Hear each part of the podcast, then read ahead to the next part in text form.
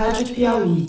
Este episódio de A Terra é Redonda é um oferecimento da Oxiteno, conectando a química para mudar o mundo.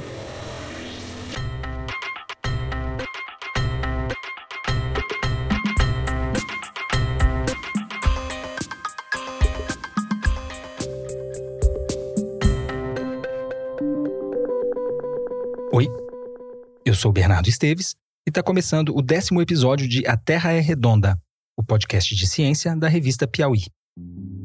Como andam seus sonhos durante a quarentena?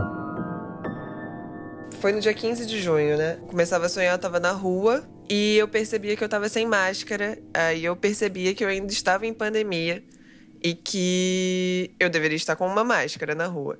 Então eu olhava ao redor e eu via todo mundo com máscara e eu começava a me sentir mal comigo mesma de estar sem máscara e sem entender porque eu estava sem máscara no meio da rua. Então eu começava a rasgar roupa, eu começava a rasgar as minhas próprias roupas para tentar improvisar uma máscara de pano para me proteger. Porque eu ficava meio paranoica com pegar o vírus e também com ser vista sem a máscara. Então eu achava algumas pessoas conhecidas no meio da rua e me escondia delas, porque eu não queria que ninguém me visse sem máscara. E eu sei que eu ficava nessa paranoia e tal, e em algum momento eu acordava com um susto. Essa é a Marcela Ramos, que é checadora de apuração aqui do podcast. Ela sonhou duas vezes esse sonho durante a quarentena. Dessas duas vezes, a sensação que eu tive depois de acordar era meio que aquele sonho que você tem. Eu acho que muita gente tem recorrentemente, porque eu já vi muitos relatos sobre isso, de você estar tá num lugar fechado e você ser a única pessoa pelada que tá andando. Você já tinha sonhado que você estava pelada num ambiente que estava todo mundo vestido? Sim, sim. Esse é um tipo de sonho que eu tinha com bastante frequência, assim. Durante toda a minha vida eu tive. Todo mundo vestido e eu pelada, e aí, tipo, eu tentando me esconder e, tipo, uma vergonha. Agora, durante a pandemia, eu acho que eu não sonhei com isso. Mas era um tipo de sonho que eu tinha com muita frequência. A Marcela não foi a única a ter sonhado que estava sem máscara em plena pandemia. Essa é uma releitura para os tempos do coronavírus de um sonho que muita gente tem. O Gilberto Gil, inclusive, tem uma música ótima que conta como ele apresentou um trabalho num congresso e só no final se tocou de que estava nu. A música se chama justamente Um Sonho. Esse sonho que você me exemplifica tem a ver com os dois principais achados, que é justamente a pessoa levar em consideração esse contexto da contaminação, simbolizado aí pelo uso do objeto de proteção, e ao mesmo tempo essa situação de frustração, né? Esse sentimento de, vamos dizer, exposição, embaraçoso de estar na rua, se sentindo observado porque está sem máscara. Essa é a Natália Mota, que é psiquiatra e neurocientista. Ela está fazendo pós-doutorado no Instituto do Cérebro da Universidade Federal do Rio Grande do Norte. A Natália está conduzindo um estudo sobre os sonhos da pandemia. Nesse episódio, eu queria olhar para diferentes aspectos do mundo depois do coronavírus. Eu chamei a Natália porque a pesquisa dela nos dá pistas de como vai estar a nossa saúde mental ao fim da pandemia. O grupo dela usa programas de computador para analisar relatos de sonhos. Ela já tinha coletado alguns relatos de setembro a novembro do ano passado. E aí veio o coronavírus. Depois, a Natália colheu mais relatos no começo da quarentena e agora tem duas amostras para comparar e entender como a pandemia está afetando os nossos sonhos. Bernardo, eu não adivinhei que ia ter Covid, não. É por isso que eu não desenhei o estudo para ter um pré e pós-pandemia, sabendo que ia ter uma pandemia. Não foi isso. O que aconteceu é que no laboratório a gente desenvolve uma série de algoritmos computacionais para auxiliar na avaliação de aspectos da saúde mental e da cognição dos indivíduos a partir da fala. Então, o nosso objeto de estudo basicamente conta com obter relatos orais, de memórias principalmente, e a partir da transcrição, trazendo esse relato oral para uma pesquisa, é que o relato do sonho é especialmente informativo sobre a saúde mental. Tem sempre no protocolo essa pergunta, só pede para os voluntários lembrarem de um sonho, contarem um sonho. Então, para isso, a gente desenvolveu um aplicativo de celular que coleta esses relatos de uma maneira segura, transfere para a nuvem de uma forma segura também e permite com que a gente tenha acesso para poder fazer análise desses resultados, né, desses áudios. E daí a gente pensou esse momento de pandemia é um momento em que todos nós estamos passando por uma situação de intensa emoção, em que a, a, sobrevivência, tanto numa questão de crise sanitária, quanto numa questão de crise econômica, de crise moral, coloca vários contextos de ansiedade, de frustrações que nós estamos vivendo no coletivo. Então a gente voltou aos voluntários, alguns já tinham participado da primeira fase, então, um grupo de pessoas foi seguido durante esse primeiro mês das medidas de isolamento social no Brasil. Então, são sonhos desse período da pandemia. Foram mais de 200 relatos, né, ao todo. Diante desses resultados, Natália, o que você pode dizer sobre a forma como a pandemia está mexendo com os sonhos dos brasileiros? Um primeiro resultado importante que a gente achou foi que realmente tem uma maior proporção de palavras relacionadas a um contexto de emoções negativas nesses relatos de sonhos durante o momento da pandemia, mais especificamente relacionados a sentimentos de raiva e de tristeza. Então, como é que a gente chega a esse resultado? A gente é, pega aquelas, todas as palavras utilizadas pelos sujeitos para contar o sonho e compara com uma lista de palavras já pré-estabelecidas que tenham a ver com esses sentimentos. Né? E daí a gente vê que a proporção de palavras que tem a ver com esses contextos de raiva e tristeza está maior nesses sonhos colhidos nesse momento da pandemia. Outro resultado que a gente encontrou também, a gente viu uma maior similaridade semântica desses relatos de sonhos com os termos contaminação e o termo limpeza. Uma coisa importante desse contexto é que a gente colheu esse dado apenas no primeiro mês da pandemia. E durante esse primeiro mês, nenhum dos participantes contraiu o Covid-19 ou teve um familiar, um ente próximo que tenha contraído a doença. O que mudou no contexto cotidiano deles foi o medo da contaminação e a mudança de hábitos de higiene. A Natália desenvolveu um método que identifica possíveis sinais de transtornos mentais, como a esquizofrenia. Para isso, ela usa ferramentas matemáticas que medem a organização do discurso de uma pessoa.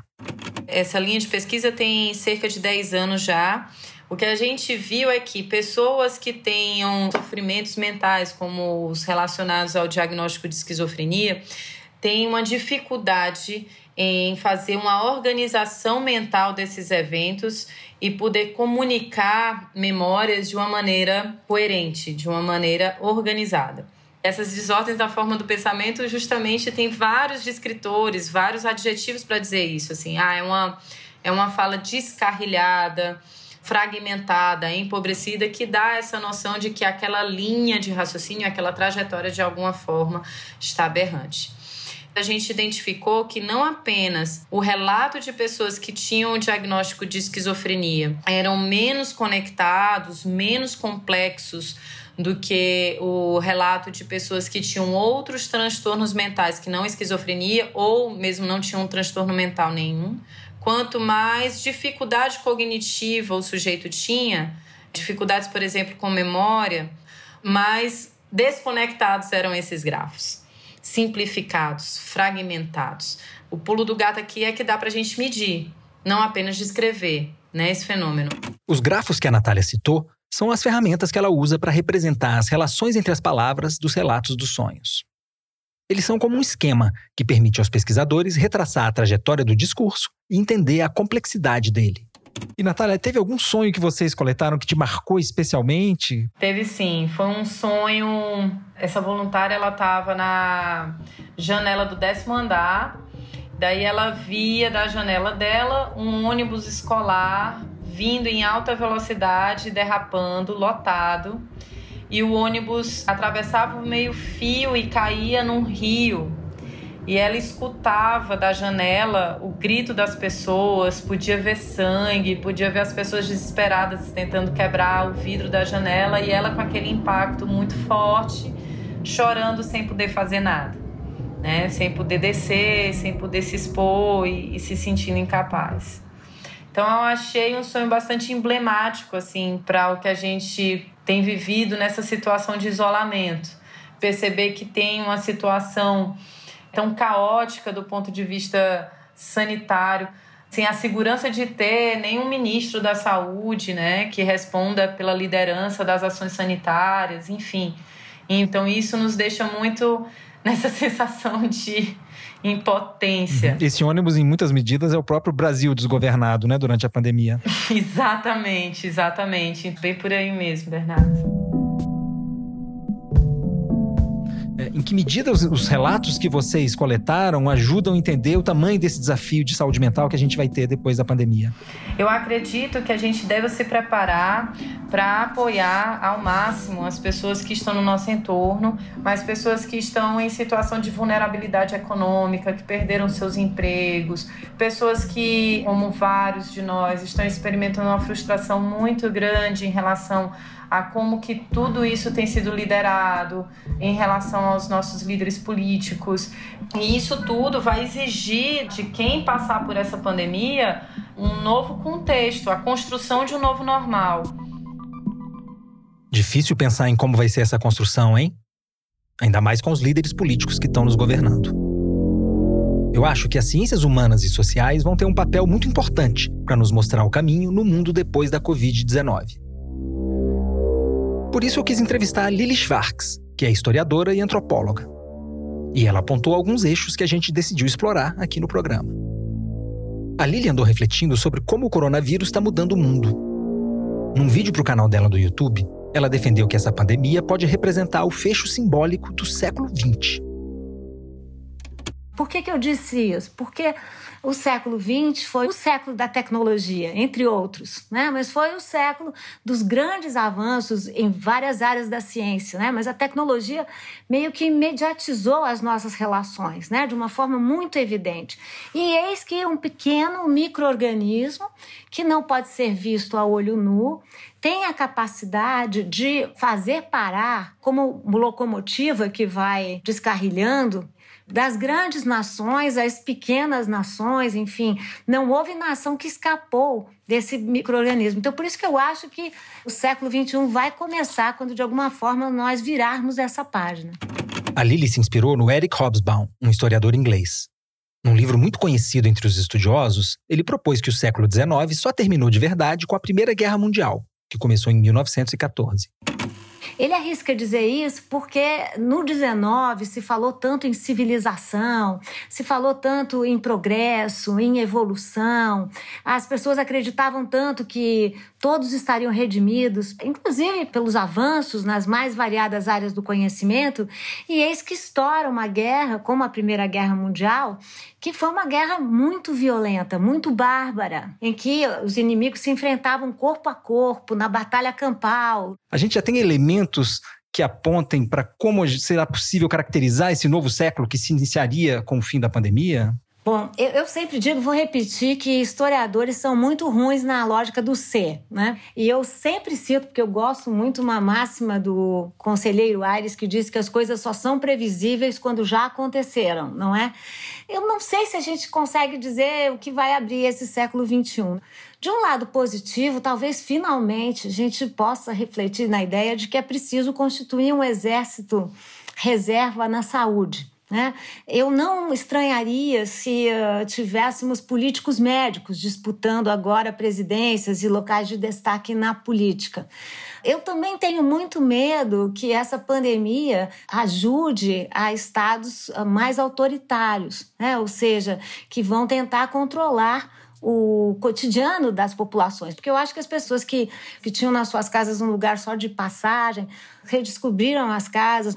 Então, acho também que as pessoas ficaram mais atentas à divisão de gêneros no interior das próprias casas, mas ao mesmo tempo nós sabemos como pelo mundo afora subiram os números e as taxas de feminicídio, subiram as taxas de infanticídio. Também num país desigual como é o Brasil, esse conceito romântico de casa não se aplica a pessoas que uma boa parte dos brasileiros moram em cômodos aonde vivem vivem de quatro a seis pessoas. Quer dizer, então essa noção que nós temos é uma noção muito marcada por um marcador social de classe que a gente deve evitar.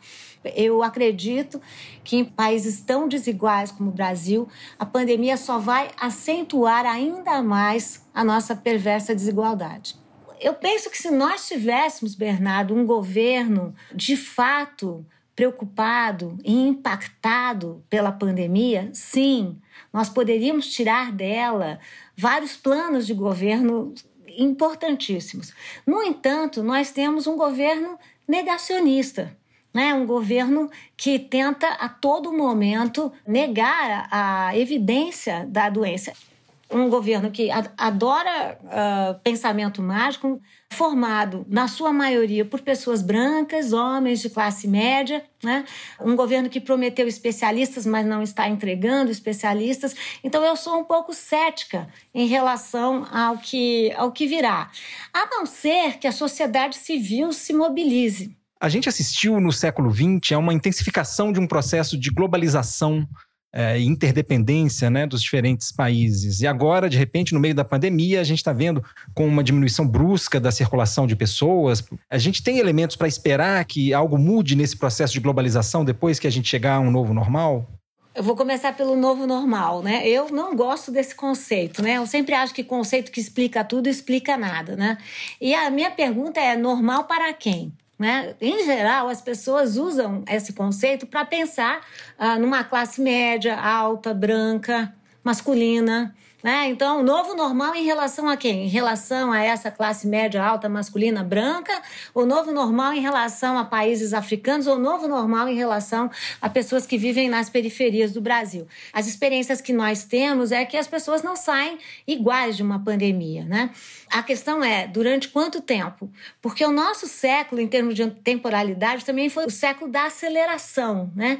Vai ser preciso ver quanto tempo nós vamos desacelerar. Queria que você me dissesse como historiadora e antropóloga, Lili, o papel que você enxerga nas ciências sociais para nos conduzir no caminho para a saída dessa crise causada pelo coronavírus. Eu, como cientista humana, cientista social, eu penso que a pandemia está nos chamando para um momento que é preciso abraçar outras formas de saber, não é? E acho que as ciências humanas, as ciências sociais, têm muito a ensinar. Fico sempre pensando como a nossa ciência ocidental se pressupõe universal, né? Mas se nós pensarmos no que fala falam, por exemplo, Davi Copenau, a mesmo Krenak vem dizendo isso, eles já vinham alertando né, para que gente, nós estávamos indo no, ao limite né, do nosso meio ambiente. E agora eles vêm falando, faz do tipo, a pandemia só ataca nós humanos. Né? Não ataca os não humanos. Os não humanos estão vivendo muito bem, né? Quer dizer, então eu, eu penso que talvez é, seria bom que a gente pudesse entender um pouco mais de de outras realidades que nós não fôssemos tão onipotentes diante dessa ideia de que o progresso é uma espécie de danação, né? Ou seja, estamos condenados a ele. Não estamos, né? E não é qualquer progresso. Aqui deu um probleminha na gravação da Lili, então a gente usou o backup do áudio, com qualidade um pouquinho inferior. Se eu pensar também como historiadora, eu acredito sim que os exemplos de outras epidemias podem nos fazer melhores, pode nos fazer menos xenofobistas, ou seja, que a gente tenha menos ódio aos estrangeiros, pode nos fazer mais humildes diante da nossa sabedoria, né? e pode nos fazer aprender com o passado também. Então, enfim, eu fico muito feliz de ter chamado nesse espaço científico, né? sobretudo nesse momento em que as ciências humanas estão sob ataque, né? sob um ataque tão frontal. A Lili é uma estudiosa da escravidão no Brasil. Em 2018, ela lançou junto com Flávio Gomes o Dicionário da Escravidão e Liberdade, que reflete sobre o extenso período em que a escravidão durou e os reflexos que ela deixou no Brasil de hoje. A luta contra o racismo ganhou destaque durante a pandemia. Você certamente sabe quem foi George Floyd, um homem negro norte-americano que morreu estrangulado por um policial branco enquanto protestava que não conseguia respirar. O assassinato dele motivou uma onda de protestos que não ficou só nos Estados Unidos. No Brasil, houve manifestações contra o racismo em pelo menos 20 capitais no primeiro domingo de junho. Muita gente ficou dividida entre ir para a rua protestar ou ficar em casa obedecendo o isolamento social. Afinal, os protestos poderiam acabar em mais pessoas negras contaminadas. Claro que as manifestações aqui no Brasil lembraram também dos negros assassinados pela polícia em nossas periferias. Como o menino João Pedro Matos Pinto, de 14 anos, morto dentro de casa com um tiro nas costas numa operação policial. Ele morava em São Gonçalo, na região metropolitana do Rio. No ano passado, de cada cinco mortos pela polícia do Rio, quatro eram negros, segundo dados obtidos pelo G1. E a quarentena não deu trégua para a matança. Em abril desse ano, o número de mortos em operações policiais no Rio cresceu 43% em relação ao mesmo mês em 2019. A polícia brasileira é conhecida como uma das polícias mais violentas do mundo e a polícia brasileira tem como alvo as populações negras das nossas periferias. Né? De fato, os números indicam que nós estamos matando uma geração de jovens negros nas periferias brasileiras. O que eu pergunto é por que parte dos brasileiros só se sensibilizam quando o problema ocorre nos Estados Unidos. Né? Quando ocorre no Brasil, nós temos uma espécie de régua e compasso que naturaliza essa situação. A pandemia tem esse poder de escancarar as coisas. Né? Eu espero que a epidemia escancare esse racismo estrutural vigente no Brasil. Depois de falar com a Lili sobre a questão racial na pandemia, eu fui atrás de uma pesquisadora que investiga justamente como o racismo se manifesta nas questões de saúde pública. É a Emanuele Góes, uma epidemiologista que está fazendo pós-doutorado no centro de pesquisa da Fiocruz, na Bahia. Em que medida o racismo estrutural da sociedade brasileira se manifesta no acesso à saúde e nos indicadores de saúde pública? Os estudos quantitativos têm apresentado para a gente essa diferença né, entre negras, no caso que eu trabalho com mulheres, né, então mulheres negras e mulheres brancas. Então sempre a gente observa lá que há diferenças no acesso a serviços de saúde de diversas ordens, né, quando a gente compara negros e brancos. A população negra não pertence aos espaços onde tem mais serviços de saúde, ou seja, está nas periferias, né, nas franjas da cidade. Ou então, quando acessam serviços sofrem um racismo institucional, né, que é aquele racismo que ao chegar no serviço a pessoa ela é negligenciada por conta da cor da pele ou do pertencimento cultural, étnico, racial. Então são essas as manifestações do racismo no acesso ao serviço. São várias formas da gente observar como a população negra sofre várias barreiras no acesso ao serviço de saúde. Podemos pensar em relação à morte materna. Mais de 90% das mortes maternas são consideradas mortes preveníveis. As mulheres negras chegam a ser ao dobro na taxa de mortalidade materna comparada às brancas. Então, essa cultura do racismo né, dentro da violência obstétrica. E aí você vai observando doenças negligenciadas como tuberculose, hanseníase, que não deveria nem mais existir, ou deveria ser só um residual no país, acontece em maior ocorrência na população negra. Quando o novo coronavírus chegou, de que forma esse racismo estrutural que se traduz na saúde pública se manifestou? A pandemia ela chegou para evidenciar todas as manifestações do racismo, na verdade. Né? Tudo que a gente vai falar sobre a pandemia, não só sobre a doença a Covid, né, mas sobre a pandemia, a gente vai terminar observando um maior percentual ou uma maior proporção entre negras e negros, né? A Emanuele chamou atenção também para a dimensão territorial, que é um aspecto chave da segregação racial no Brasil.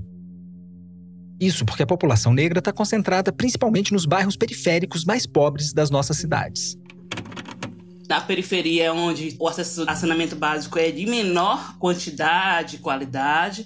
A, a, periferia, onde a população negra tem menos acesso a serviços de saúde, que está sempre no centro, né? é o núcleo né, das cidades que ficam os serviços públicos e privados. Então, a população negra que tem menos condições, ou seja, os estudos têm mostrado para a gente que são negros que têm mais obesidade, são negros que têm mais hipertensão, diabetes, vários tipos de cânceres. Então, são a, condições de vida, condições de moradia, condições de saúde, tudo isso vai levar a grupo de risco também. Né? E aí você vai ter esse cenário de desigualdade que já está posto e a pandemia vem e aprofunda e acirra.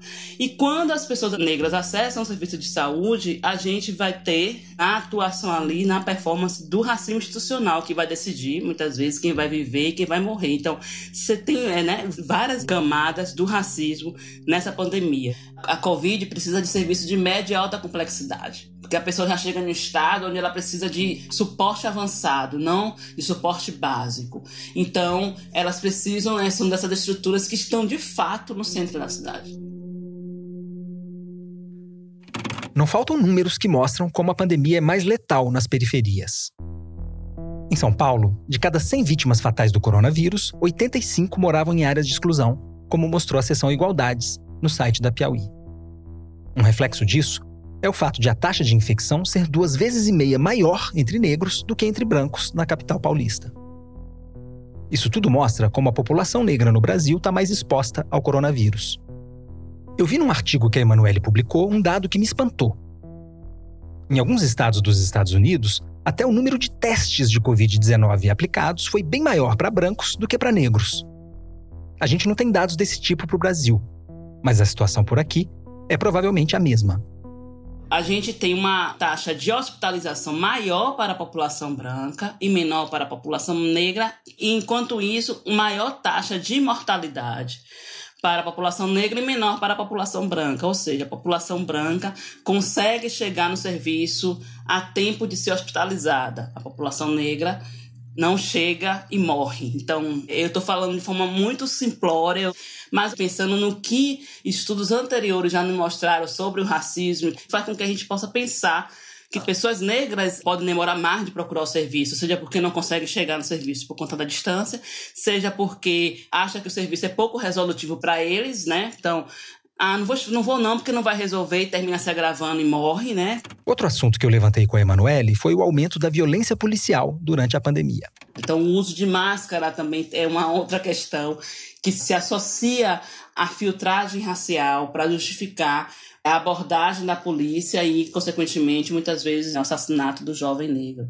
Então, a pandemia ela vem aqui e se sobrepõe, né? E interage com o cenário que a gente já tem de violência, desigualdade. Então, como é que a pandemia ainda pode piorar a violência policial, né? Fica entre eu uso a máscara para me prevenir da pandemia ou eu não uso a máscara porque posso ser confundido e ser assassinado. Imagina a encruzilhada de um jovem negro para pensar duas coisas que são fatais, e, né? E que condições você enxerga como necessárias, Emanuele, para que a luta contra o racismo saia mais forte dessa pandemia? É, a pandemia, de certa forma, tem oportunizado as pessoas que se dizem antirracistas é, repensar de fato até que ponto é mesmo, né? E até que ponto está enfrentando o racismo. Acho que se a gente está falando que o racismo é estrutural, ele precisa estar tá no centro de todos os debates. Ele não só pode aparecer na hora em que vai falar de um determinado tema, não. Todos os temas são temas possíveis de discutir a questão racial. Então, se a gente não coloca no centro do debate, não é possível mudança, porque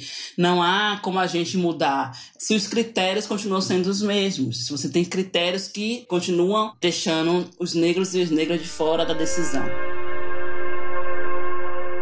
A população negra não é grupo minoritário. A gente é maioria. Fazer uma política racista no país é fazer uma política para a maioria.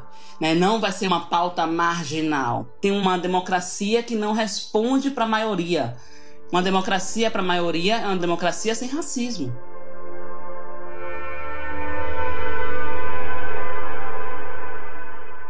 Eu quis ir mais fundo também num outro tema que a Lili Schwartz levantou na nossa conversa, que é a forma como alguns regimes restringiram ainda mais a privacidade dos seus cidadãos para combater a pandemia. O caso mais emblemático é o da China. Em muitas cidades chinesas, a mobilidade dos cidadãos foi condicionada ao uso de um aplicativo de celular desenvolvido pelo governo. O app colhe informações sobre os sintomas e os deslocamentos de cada pessoa. Ele dá a cada cidadão uma cor: verde, amarela ou vermelha.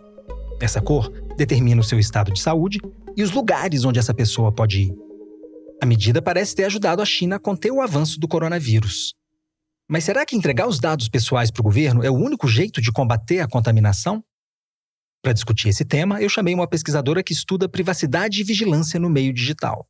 É a Fernanda Bruno, professora da Escola de Comunicação da UFRJ.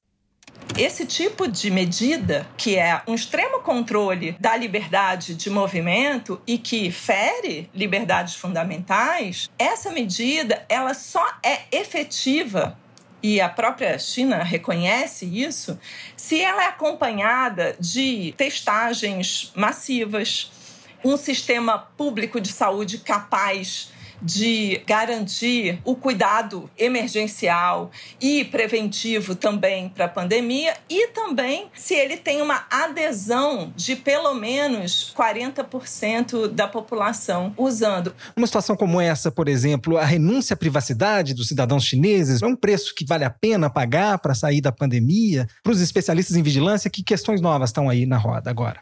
Eu acho que tem muitas questões novas. Assim, eu queria começar por isso que eu considero uma falsa questão, na verdade, que é a necessidade de escolher entre o direito à saúde e o direito à privacidade, por exemplo, ou o direito à saúde e o direito à liberdade. Eu acho que a gente já tem uma história suficiente de aplicação desses métodos de controle para ter aprendido que é possível construir um modelo de combate a uma epidemia que amplie direitos e não que retire direitos. Né? Eu acho que esse é o grande desafio, é uma escolha política, não é uma escolha puramente técnica, a meu ver, enfim. Você poderia discutir algum exemplo específico? A gente mesmo conseguiu avançar um pouquinho aos trancos e barrancos, mas foi que é o direito a ter uma renda básica e não precisar sair de casa.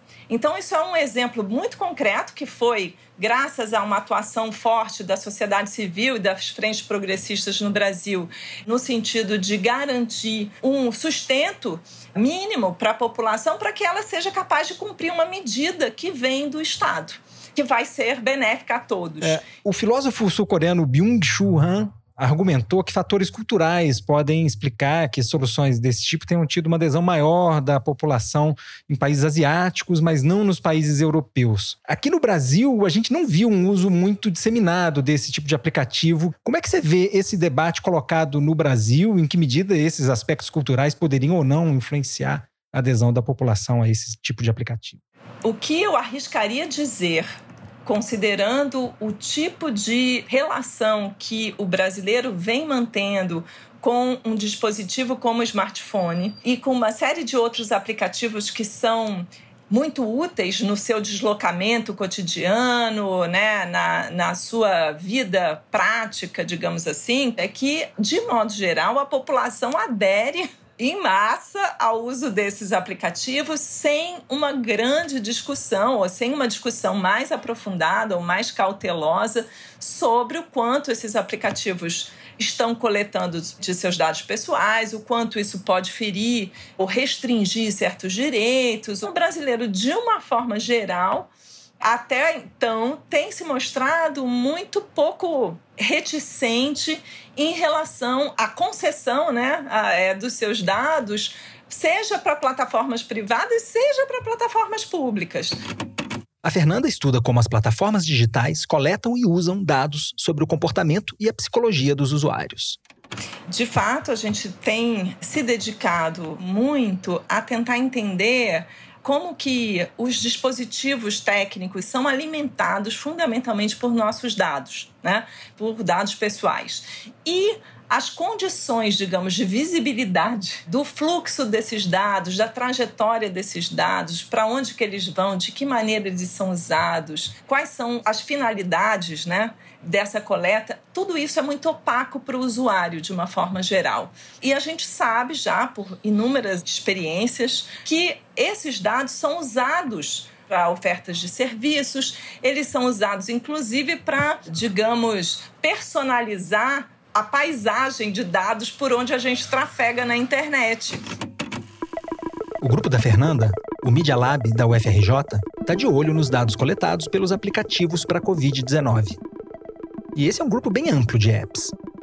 Tem desde aplicativos mais informativos, que quase não coletam dados. Mas tem também alguns que colhem informações mais sensíveis, como a localização do usuário e o relato de sintomas.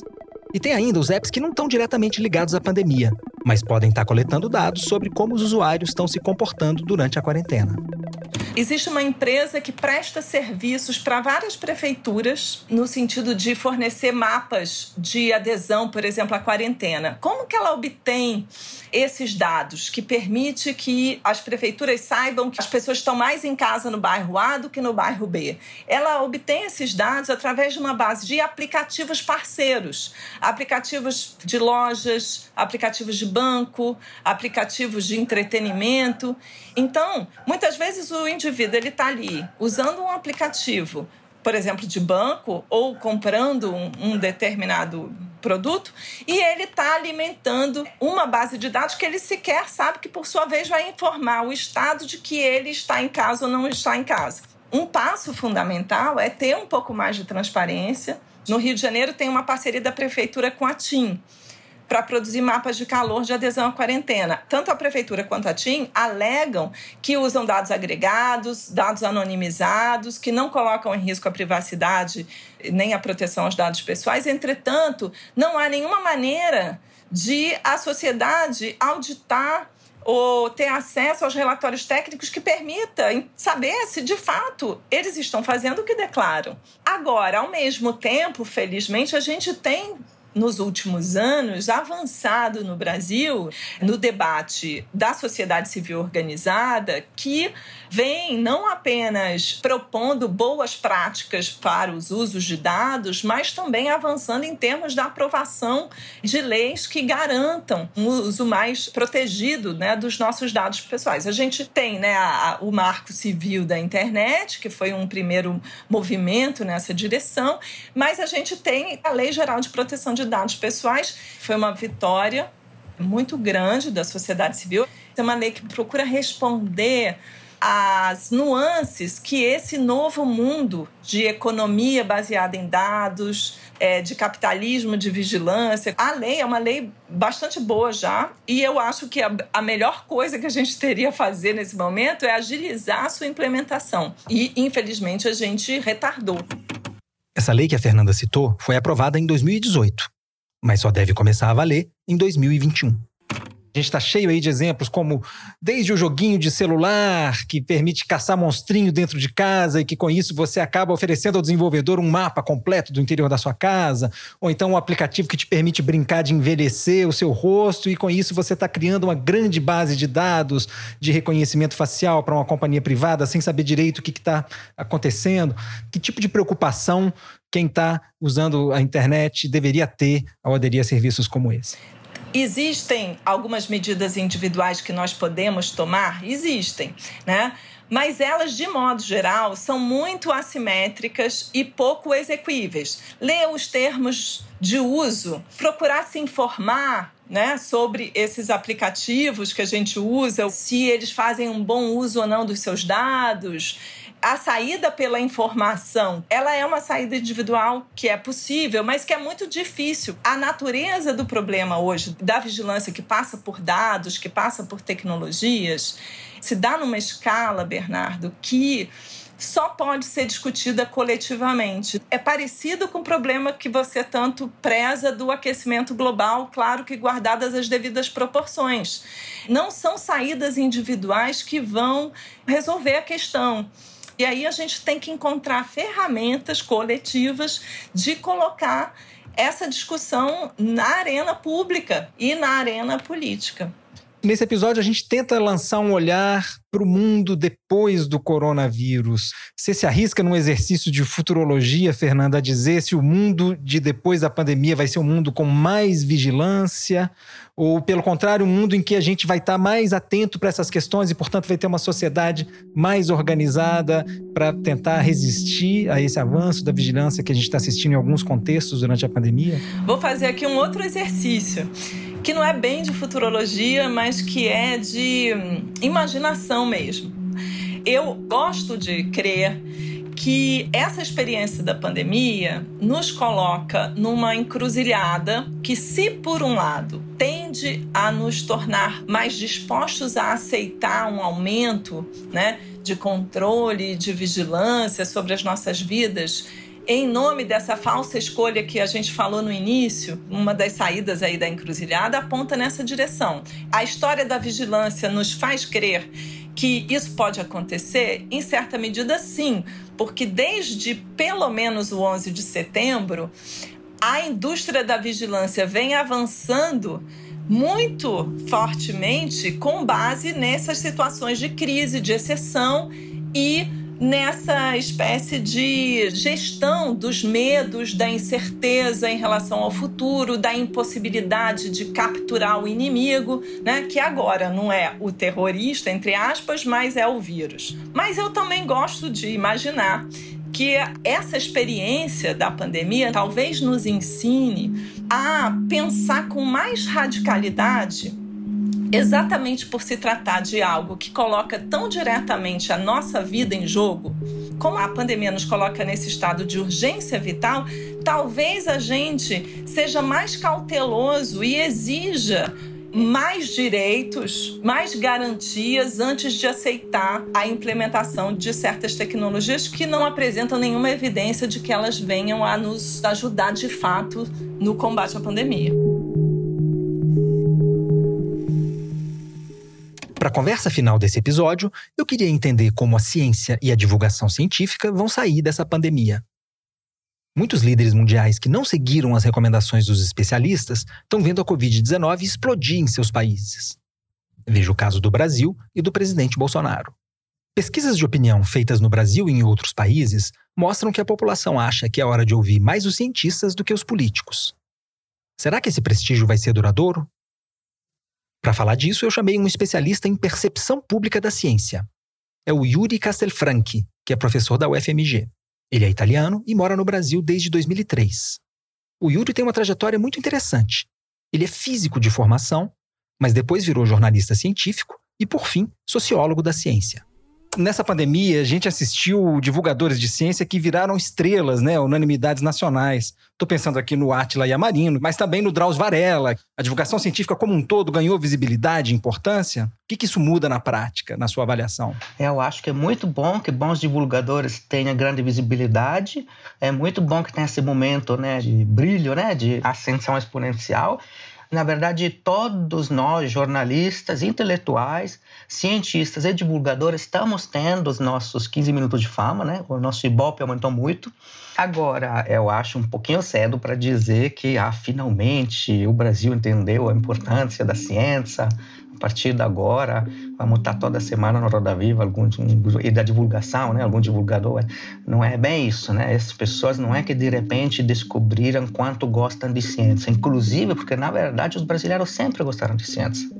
O brasileiro é um dos povos mais apaixonados por tecnologia, por conexões, por comunicar, por se relacionar e pelo progresso de todos. Legal você ter falado que o brasileiro gosta da ciência. Agora, a gente vinha assistindo antes da pandemia certos questionamentos da ciência, né? Gente que contesta o aquecimento global, as vacinas e até o formato do planeta, né? O aumento desses questionamentos à ciência indicava que estava em curso uma crise de confiança na ciência? A gente podia dizer isso? É, pode, mas eu acho que muitos cientistas, muitos colegas e muitos intelectuais estão vendo do jeito errado essa crise de confiança. Estão falando de o movimento anti-ciência mundial, é, essa crise de confiança na ciência, se você estudar ela, né, não só se assustar com ela, né, se você olhar, fazer experimento com as pessoas, olhar os dados, né, a gente vem fazendo isso, inclusive há, há muitas décadas, né, você descobre primeiro que na verdade tem movimentos negacionistas, alguns organizados, alguns poderosos, por exemplo, o antivacina, né? Tem um negacionismo climático fortíssimo, porque tem ajuda econômica para ser forte, né? Tem interesses em jogo muito grande que financiam e constroem a, a, a, tal de crise de confiança. Então, não é uma crise, é um ataque à ciência. Se fosse um movimento, se tivesse uma, um vírus né, de irracionalismo que te leva a rejeitar a ciência, você rejeitaria toda a ciência. Há 15 anos, o Yuri vem participando de pesquisas que medem regularmente como os brasileiros percebem a ciência. O último desses levantamentos foi publicado em 2019. No Brasil, pelo menos, as pessoas aceitam a ciência e muito. Mais que, que os estadunidenses, mais que a maioria dos países europeus. Agora, tem grupos, minorias, em alguns casos organizadas, em alguns casos poderosas, é, que não aceitam determinada evidência científica em determinada área. Quando essa evidência entra em choque ou com interesses, ou com necessidades, ou com crenças identitárias, assim, coisas que se você aceitar o que a ciência diz, tem que desistir de um pedaço do que você é. Então, é, eu estudo né, essas pessoas e você vê que muitíssimos, por exemplo, criacionistas, né, que não aceitam que a teoria da evolução possa fazer sentido, não são terraplanistas de jeito nenhum e vacinam seus filhos. Então, por que deveríamos chamar isso de anticiência? Ou de crise de confiança da ciência? Não é a ignorância das pessoas, a irracionalidade das pessoas que leva a essa crise. Né? É uma coisa mais ampla, é, tem muito mais a ver com ataque a todas as autoridades da sociedade contemporânea, da democracia. O problema de degradar a confiança na ciência é que pode demorar até ela voltar ao que era antes. A maneira da ciência ganhar a confiança da população é uma maneira sofrida, suada, né? É aos poucos, né? Demora séculos para você construir a confiança num processo que é baseado nas dúvidas. A confiança na ciência é muito robusta, mas é mais frágil, porque não se baseia em símbolos mágicos como os outros fazem. Então, eu acho que é, essa crise de confiança é um ataque a todas as confianças, né? E que, lógico, afeta muito é, a ciência porque ela é mais frágil nisso. Eu quis saber do Yuri se ele acha que a confiança na ciência está crescendo durante a pandemia, como sugerem os levantamentos que eu citei. Eu, eu acho, é um pouquinho cedo para dizer, né? Porque você tem que ver mais experimento, mais dados, não tem bastante dado e não foram colhidos de maneira bastante robusta. Mas eu acho que principalmente esses dados confirmam o que já sabemos, que a grande maioria dos brasileiros confia sim nos cientistas e nas universidades públicas e que brasileiro confia mais em qualquer um do que em político é verdade desde faz 30 anos. Eu faço essa mensuração a cada cinco anos nas minhas pesquisas, né? Eu acho que também estão voltando a confiar mais na, na mídia de qualidade. Então eu acho que sim, que volta a ser visível quais são as instituições que merecem né, autoridade cultural, né, que uma delas é a mídia também, é o jornalismo, né? apesar dos ataques também orquestrados, podemos sair fortalecido disso, mas que não vai diminuir a polarização, que não vai assumir os, os antivacinistas. Então, é, é as duas coisas. O momento de crise leva as duas direções. Agora, o que acontece, Yuri, por exemplo, se a gente demorar a conseguir uma vacina ou um tratamento contra a Covid-19? Você acha que nesse caso as pessoas não podem ficar um pouco impacientes com a ciência e, e nesse sentido, abalar um pouco essa confiança que está se fortalecendo? Vamos, vamos, né? Eu também vou. Todo mundo, vamos todos ficar impacientes para ver uma solução dessa crise, mas vamos ficar impacientes com todos. Vamos ficar impacientes com os políticos, vamos ficar impacientes com as empresas e o mercado, vamos ficar impacientes com os cientistas. Acho que isso é perfeitamente natural, mas acho que não é isso que faz colapsar ou crescer a confiança das pessoas. Na verdade, a confiança das pessoas depende muito mais da relação do que da coisa instrumental, do que eu te dou. Depende muito mais de como você comunica do que o que você entrega como produto. Isso muitos cientistas não entendem. Muitos cientistas, para defender a ciência, falam só do produto. Vocês têm que valorizar a ciência, porque sem a ciência não teria antibiótico, nem computador. É, não, na verdade, não. Ah, se você vê, as pessoas são fascinadas também pela astrofísica, pela cosmologia. As pessoas são fascinadas pela ciência mesmo, não só por suas aplicações instrumentais. Não é verdade que as pessoas são tão simplórias e mesquinhas de só entender uma coisa quando é engolível ou, ou palatável. O Yuri tem razão. A beleza da ciência está mais no processo que no produto. A fala dele me lembrou de algo que eu tinha ouvido do imunologista português Antônio Coutinho, que em 2018 foi convidado da maratona Piauí Serra Pilheira, no Rio de Janeiro. Naquela ocasião, o Coutinho deu um conselho aos jornalistas de ciência que estavam na plateia. Preocupem-se mais em transmitir o processo do que o conteúdo, ele disse. Afinal, se o conteúdo for importante mesmo, cedo ou tarde vai acabar parando nos livros didáticos. Temos que preparar a população para compreender que a ciência funciona na incerteza, que a ciência funciona com resultados que se ajustam com o tempo e que eventualmente mudam, né? De ensinar que a ciência é incerteza. Não é incerta quando falha. Ela é robusta porque é incerta. A, a força da ciência é justamente hipótese, erro e tentativas. A fraqueza de outras formas né, de entender o mundo, né, da astrologia, da pseudociência, está justamente nas verdades perentórias, fixas, eternas e absolutas, é inalcançáveis e inexplicáveis. Então, isso é difícil, de explicar. É um negócio dificílimo, né? Demora. Os professores têm que aprender a dar aula de maneira diferente. O jornalista tem que aprender a escrever sobre ciência diferente. Não esconder, não ser tímidos, não se envergonhar dos erros, das incertezas da ciência, né? A ciência é produtora de múltiplos futuros possíveis, né? Ela bifurca as opções que temos, multiplica o cardápio de escolha da sociedade. E às vezes a gente comunica do jeito errado, como se fosse um input, um output, uma solução imediata, um produto. Sobretudo os cientistas eram. Muitos cientistas que se decidem divulgadores, né, tem essa ansiedade de dizer para que serve tudo o que eles fazem. E esse é um pepino, porque você dá das ciências, às vezes, uma imagem quase que mágica, você contribui para a ciência, a sempre fazer parecer ela a única solução, a infalível solução. Né? Mesmo não querendo, muitos cientistas estão fazendo isso. O Yuri também está por trás de um curso de especialização em comunicação pública da ciência na UFMG. O curso começou esse ano e tem uma proposta bem legal de capacitar jornalistas, cientistas e professores para divulgação científica, com muita mão na massa. E o Yuri me convidou para dar uma disciplina de jornalismo científico nesse curso. Eu cheguei a dar duas aulas no começo de março. Aí veio a pandemia e as aulas foram suspensas. Agora, Yuri, a gente falou um pouco de ciência, de divulgação científica, mas e na sala de aula? Como é que será que fica? Você consegue enxergar, olhando para frente, como vão ser as aulas depois que as universidades forem reabertas? Não, não consigo muito bem, não. É, não tenho bola de cristal porque aprendi com os sociólogos a abrir mão de bola de cristal e com o jornalista mais ainda.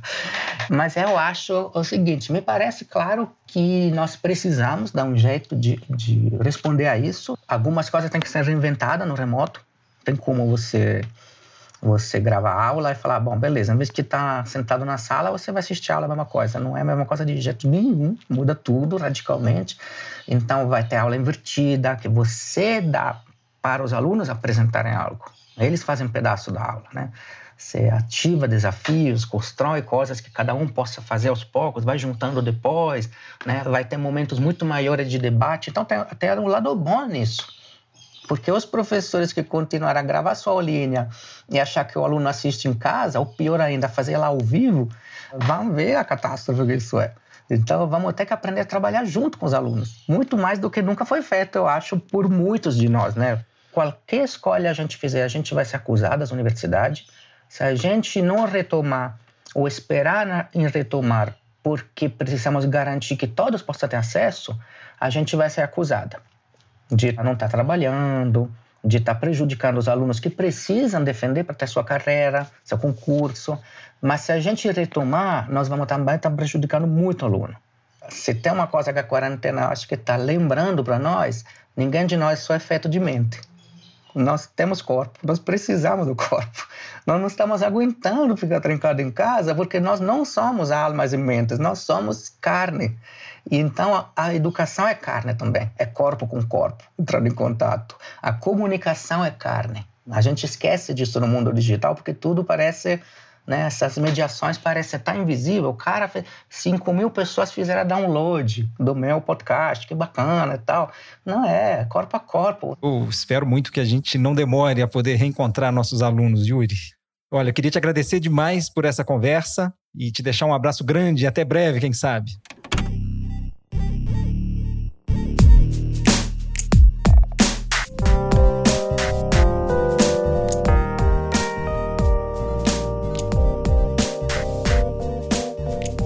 Com essa fala do Yuri, eu encerro essa rodada de conversas para a gente tentar entender que mundo nos espera depois da pandemia. Mas não desliga que o episódio ainda não terminou. A gente só se despede depois da pergunta do seu filho, em que pesquisadores brasileiros são desafiados com as dúvidas científicas que intrigam as crianças. E a pergunta de hoje eu tenho certeza que atormenta muita gente. Quem mandou foi a Bela, que tem 5 anos e mora no Rio de Janeiro. Porque será que coronavírus não acaba logo? Eu queria que acabasse. A gente também queria, Bela, pode ter certeza disso. Para responder a sua pergunta, eu fui atrás de um virologista que você já ouviu aqui no podcast, no episódio 3. É o Átila Yamarino, que virou um superstar da divulgação científica durante essa pandemia. E aí, Átila, quando será que a gente vai sair desse pesadelo? Oi, Bela, tudo bom? Então, eu também queria que ele acabasse, viu? Mas ainda demora um pouco. O coronavírus demora para acabar porque todo mundo pode pegar, todo mundo pode ter ele, e ele deixa quem pega muito dodói. Então, muita gente que pega o coronavírus precisa ir para o hospital, principalmente vovô, vovó e as pessoas mais velhas. Então, para todo mundo poder ter o tratamento que precisa ter, a gente quer que menos pessoas peguem. Por isso que você está em casa, por isso que eu estou em casa e por isso que a gente está voltando aos poucos. Para menos gente pegar ele, menos gente ficar dodói, a gente precisa de uma vacina, mas uma vacina para o coronavírus ainda demora pelo menos mais um ano. Então, por um tempo, a gente tem que ficar guardado, tem que ficar protegido desse jeito para deixar quem ficou dodói poder ir para o hospital e ter cuidado.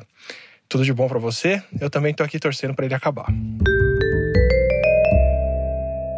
Então, Bela, parece que ainda vai demorar um pouco, né? Vamos ficar firmes enquanto isso. E para quem quiser mais detalhes sobre como é que a gente vai sair dessa pandemia, eu sugiro ouvir os episódios 5 e 6 do podcast. Eles tratam da busca por medicamentos e vacinas contra o coronavírus. E agora sim, esse foi o décimo episódio de A Terra é Redonda, o podcast de ciência da revista Piauí. E com esse episódio a gente encerra essa temporada do podcast. A gente não sabe dizer ainda se o programa vai ter uma segunda temporada. Mas eu te convido a continuar seguindo A Terra é Redonda na sua plataforma favorita, para saber em primeira mão de qualquer novidade. E eu vou continuar de olho na ciência brasileira e em como ela pode e deve orientar as ações dos nossos governantes. E te convido a me acompanhar nessa jornada, nas páginas e no site da revista Piauí. E enquanto o coronavírus continua entre a gente, eu sigo fazendo participações semanais no Foro de Teresina, o podcast de política da Piauí, que sai toda sexta-feira. Aliás, quero reforçar a sugestão para você assinar a revista, que é a melhor forma de apoiar a realização dos podcasts feitos pela Piauí. A conversa continua também nas nossas redes sociais. A gente tem um perfil no Twitter e um grupo de discussão no Facebook. Passa lá para contar qual foi seu episódio favorito. Se quiser mandar um e-mail para a gente, nosso endereço é terraredonda@revistapiauí.com.br. E, para me despedir, eu queria apresentar a equipe que faz o podcast. Se ouve só a minha voz, mas tem um monte de gente trabalhando para os episódios chegarem nos tocadores a cada duas terças-feiras. Se você presta atenção nos créditos no fim do programa, já deve saber que esse time é composto na maior parte por mulheres. É um privilégio trabalhar com essa equipe incrível. Então eu pedi para cada uma contar um pouco do que faz. Eu sou o Bernardo Esteves, você já sabe.